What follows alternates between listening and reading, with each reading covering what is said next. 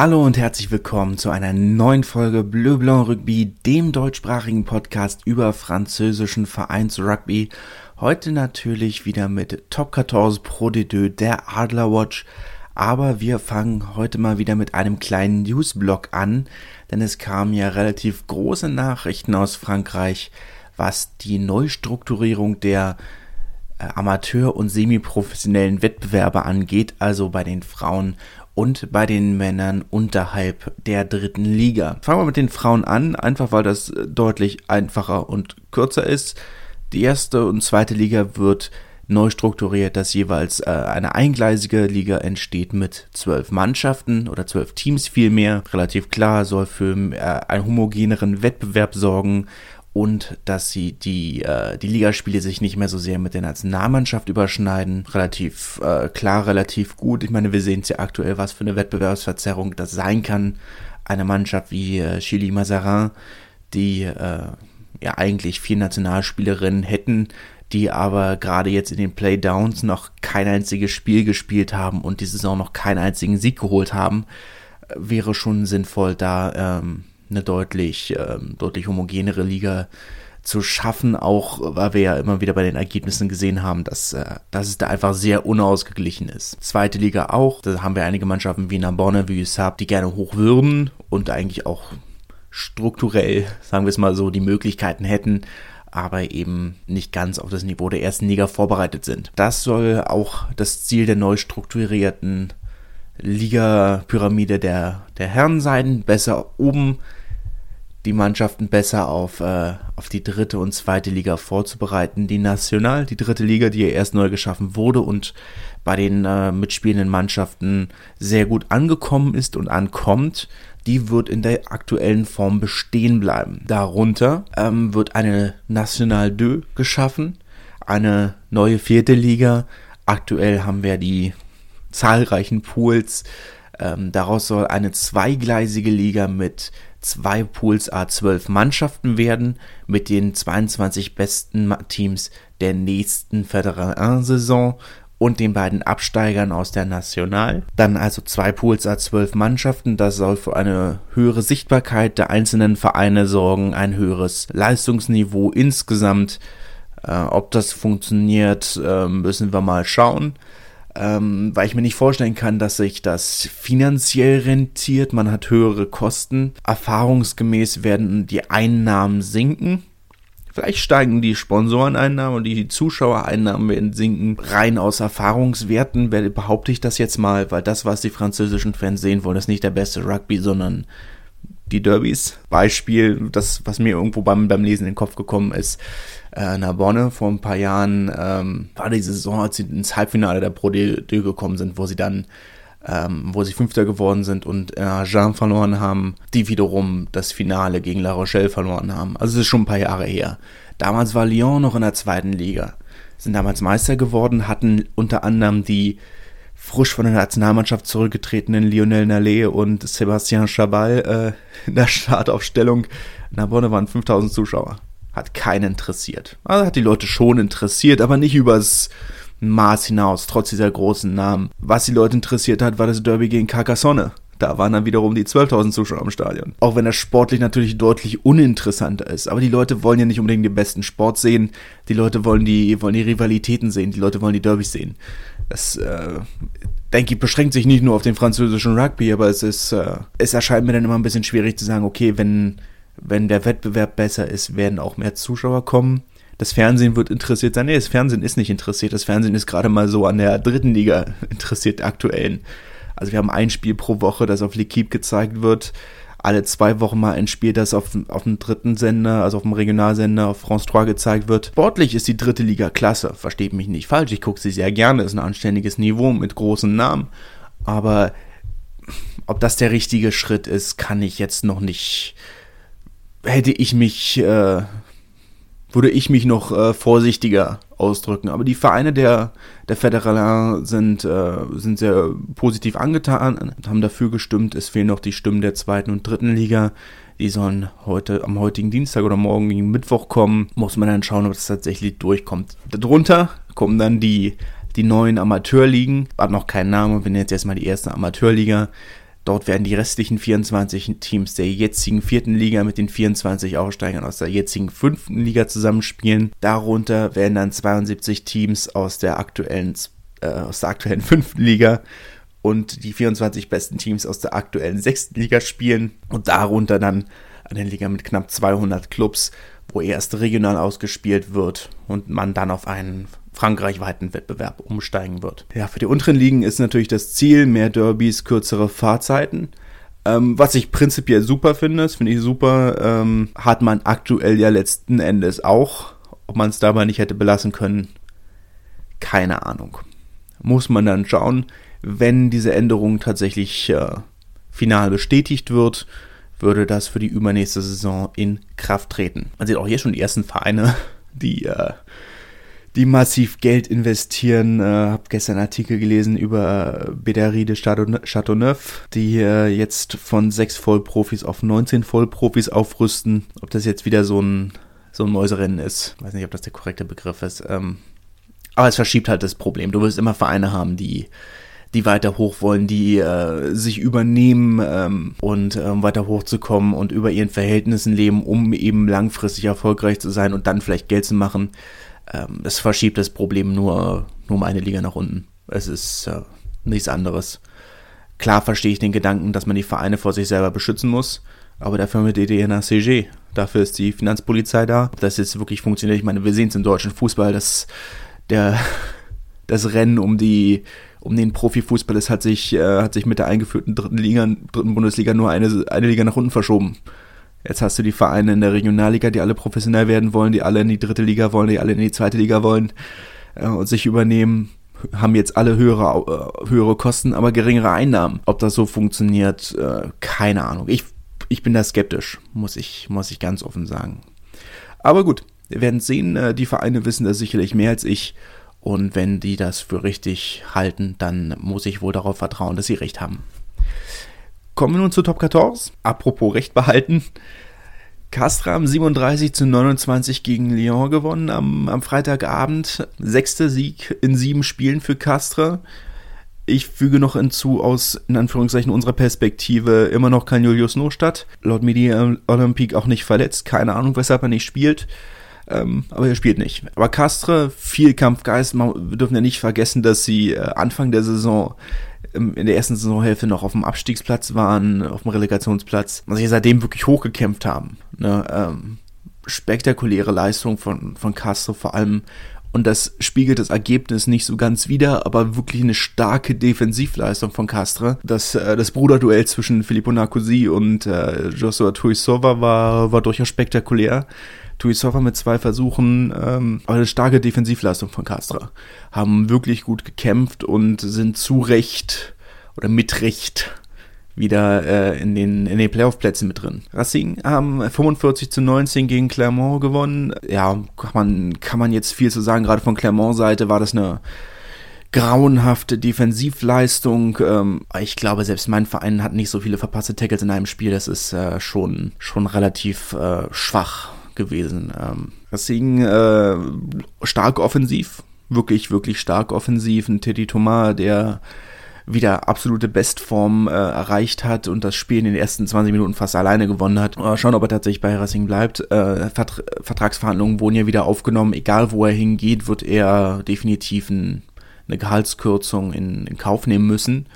Aber wenn er so spielt, weiß ich nicht, wie ihn, wenn er so spielt wie, wie am Wochenende, weiß ich nicht, wie, welcher Verein nicht gerne hätte. Agen hat 7 zu 47 gegen Po verloren, an sich keine Überraschung auf Seiten von Po, die Debüts von äh, Elton Janches auf der 10 und auf der Trainerbank von Sebastian Piccheroni dem Weltmeistertrainer der französischen U20. Bonuspunkt Sieg, damit erstmal nicht mehr auf dem Relegationsplatz. Ich finde es schwierig. Jeff Fontenot, der Präsident von Agen, der, äh, der sich nach dem Spiel dann äußert, dass er ja bei solchen Leistungen nicht mal mehr Lust hätte, seine Spieler zu bezahlen.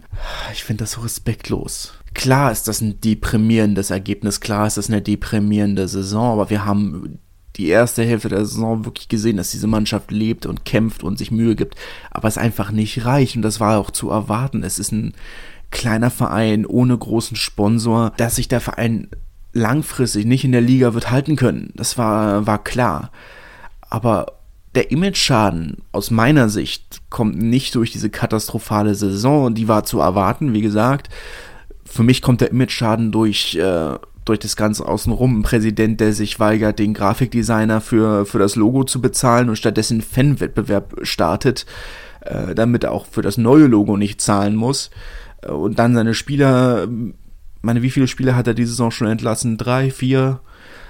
Dann jetzt den Rest auch nicht mehr bezahlen will, ob ob er damit äh, kurzfristig wieder in die erste Liga zurückkommt, wenn er so eine miese Stimmung in seinem Verein na, nicht nur duldet, sondern mit, mit kreiert. Ähm, weiß ja nicht, weiß ich nicht, ob die verbleibenden Spieler so viel Bock haben, nächste Saison der zweiten, äh, nächste Saison der zweiten Liga nochmal 120 Prozent zu geben sehe ich da eher, dass sie mittelfristig äh, und langfristig in der zweiten Liga versauern. Vielleicht im oberen Tabellendrittel, aber ich glaube, ich als Spieler würde mir sehr schnell einen neuen Verein suchen. Bayern haben 22 zu 47 gegen Bordeaux verloren.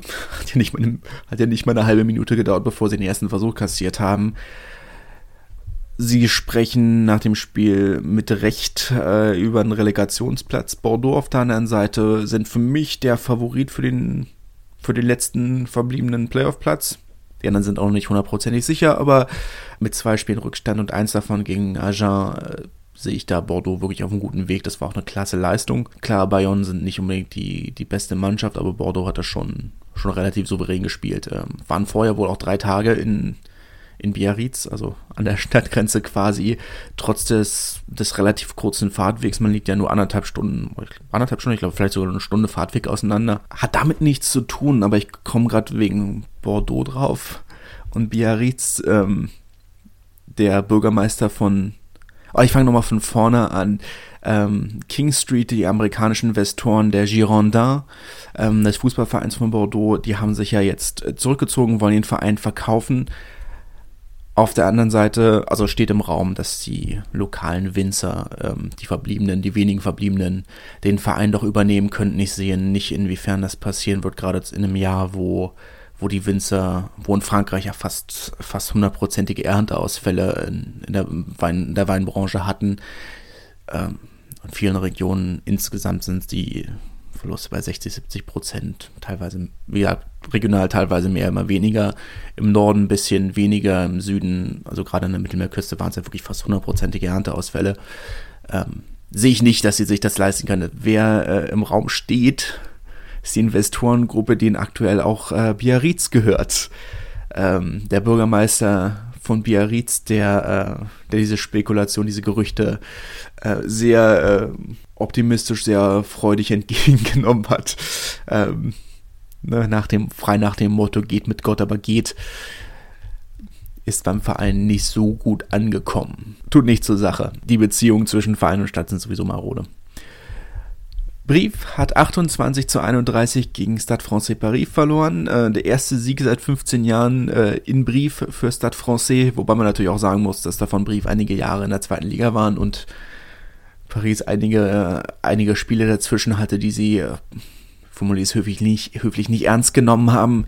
Kann mich an das eine Jahr erinnern, wo, wo sie nichts mehr zu gewinnen oder zu verlieren hatten. Und dann am letzten Spieltag irgendwo noch in Brief, die damals äh, nur Gewinn brauchten, um sich vom Abstieg zu retten, äh, quasi die U23 hingeschickt hatten und dann irgendwie 37-0 oder so verloren haben, wo einige auch nicht begeistert waren. Aber jetzt schon, haben auf dem Feld massiv gefeiert. Äh, Hans-Peter Wild, der da auf dem Feld äh, mit zelebriert hat, von, von einigen Stade Francais-Spielern noch das Trikot angeboten bekommen hat. Stade Francais haben auch wirklich gut rekrutiert gestern die, die ganzen, ganzen Neuverpflichtungen, die sie bekannt gegeben haben. Große Überschrift natürlich, der, die Headline äh, Garni Lomape, äh, der All Black, für mich, ähm, äh, ansonsten, wen haben sie, wen haben sie noch? Romain Briat, ähm, den aktuellen Kapitän von Agen, haben sie ähm, für mich die große Verpflichtung Harry Glover.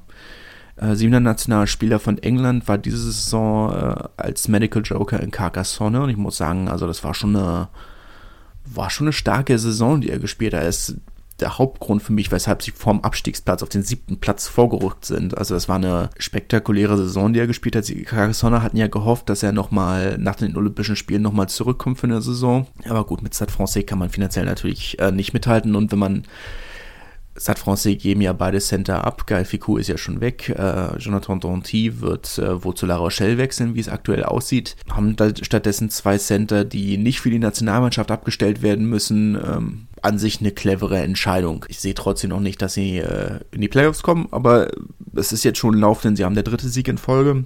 Haben Lauf, haben Lauf. Montpellier haben 32 zu 22. Ich komme nochmal drauf zurück, weil äh, Xavier äh, Chabaros, äh, Gabarosa hat ja auch mit Montpellier und La Rochelle was zu tun gehabt. Ähm, soll wohl für nächste Saison äh, Cheftrainer von, von Stade Francais werden mit Gonzalo, Gonzalo Quesada, der, wo er eine Sportdirektorrolle einnehmen wird. Mal schauen, was daraus wird.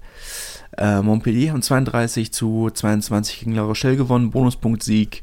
Muss man nicht viel zu sagen. La Rochelle haben wie gesagt, in, Fra in Frankreich sehr schön einen Pass gemacht, haben eine sehr junge, sehr unerfahrene Mannschaft hingeschickt, ähm, haben den Sieg, haben die Niederlage quasi in Kauf genommen. Muss man nicht viel zu sagen. Montpellier freut sich natürlich. Ne? Bonuspunkt äh, Sieg ist immer schön, gerade mit, äh, mit dem Challenge Cup Finale nächste Woche. Aber muss man nicht viel zu sagen. Auch zu Toulons 44 zu 10 Sieg gegen Toulouse muss man nicht viel sagen. Ähnliche Situation, wobei natürlich 44 zu 10 für Toulouse eine äh, relativ peinliche Angelegenheit ist. Ich kann mich nicht erinnern, wann sie das letzte Mal so hoch verloren haben. Ich weiß nicht, ob das überhaupt in diesem Jahrtausend war. Ähm, schon eine relativ peinliche Leistung, aber ja, auch sie haben hart rotiert, ähm, freut sich Toulon, aber was auffällig ist, erstes Mal wieder gutes Wetter und wir haben wieder unglaublich viele hohe Ergebnisse. Also wenn die, wenn die Sonne scheint, dann sind die Mannschaften auch wirklich nicht nur in der Lage, sondern auch gewillt, wirklich offensiv zu spielen. Mal 37, 29, 45, 19, 7 zu 47, 22, 47, 28, 31, 44, 10. Das sind viele hohe Ergebnisse. Jetzt, wo die Sonne wieder scheint, äh, scheinen alle wieder richtig schön in, äh, in Offensivstimmung zu kommen. Kann ein schönes Ende der Saison werden. Das Ende der Saison haben wir ja in der Pro D2 schon fast erreicht. Der vorletzte Spieltag war am letzten Wochenende. Das heißt, viele Ergebnisse ohne wirklich. Ähm, Provence haben sich den Klassenerhalt gesichert, Montauban ja sowieso. Äh, Soignon Angoulême ist jetzt auch offiziell abgestiegen, haben 31 zu 17 äh, gegen, zu Hause gegen Biarritz verloren, die damit auch offiziell jetzt den dritten Platz haben. Äh, Grenoble haben sich gegen Carcassonne äh, den, den letzten Playoff-Platz gesichert, den sie eigentlich schon sowieso sicher hatten. Ähm, ja, was, was äh, auffällig war, dass, dass Van und Usab beide verloren haben. Van haben zu Hause 13 zu 26 gegen Oyonnax verloren. Ähm, an sich keine große Überraschung und auch kein Drama.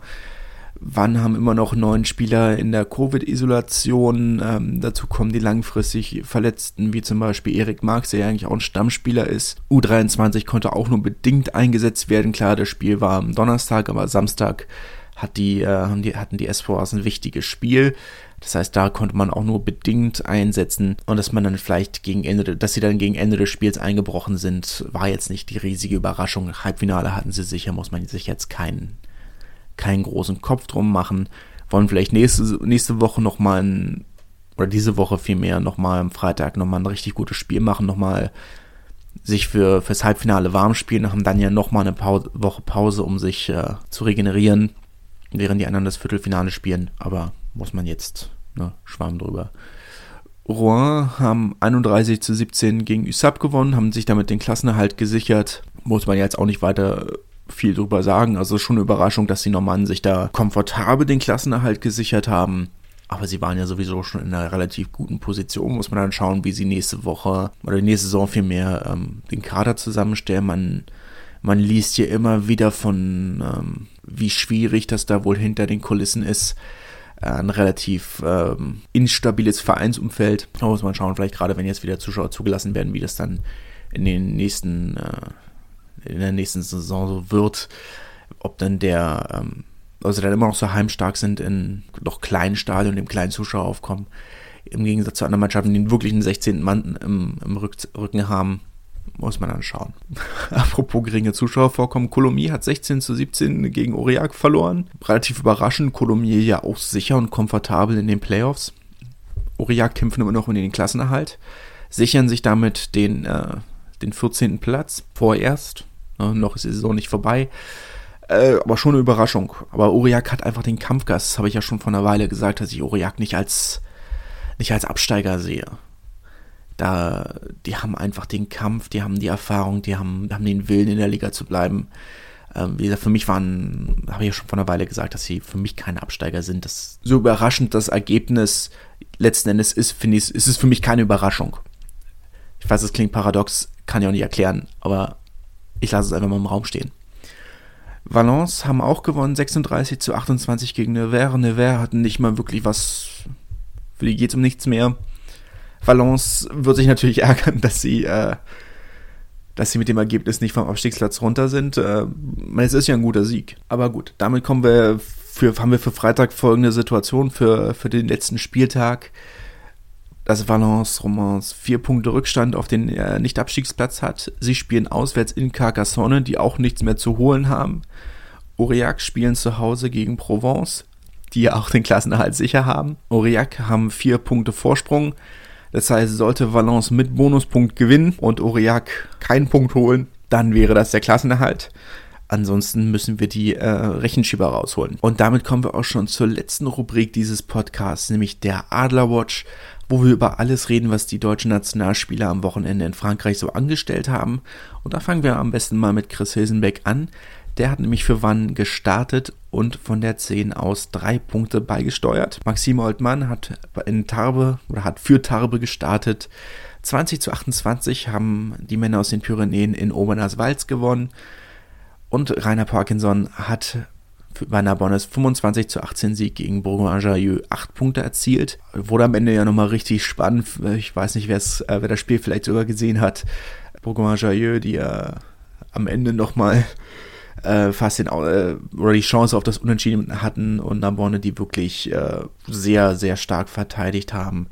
Da spürt man wirklich, dass der, der Wille für, für einen Aufstieg da ist. Ähm, das ist eine Mannschaft, die ist gefestigt, die ist, die ist stark. Vielleicht spielerisch nicht ganz so stark wie Bourg-en-Bresse oder Nizza, aber mental ist die Mannschaft für mich einfach wirklich da. Sie haben jetzt, äh, jetzt am Wochenende spielen sie zu Hause gegen Massy. Das wird dann äh, das Spiel, das, das letzten Endes klar macht, ob sie ins Halbfinale kommen oder nicht.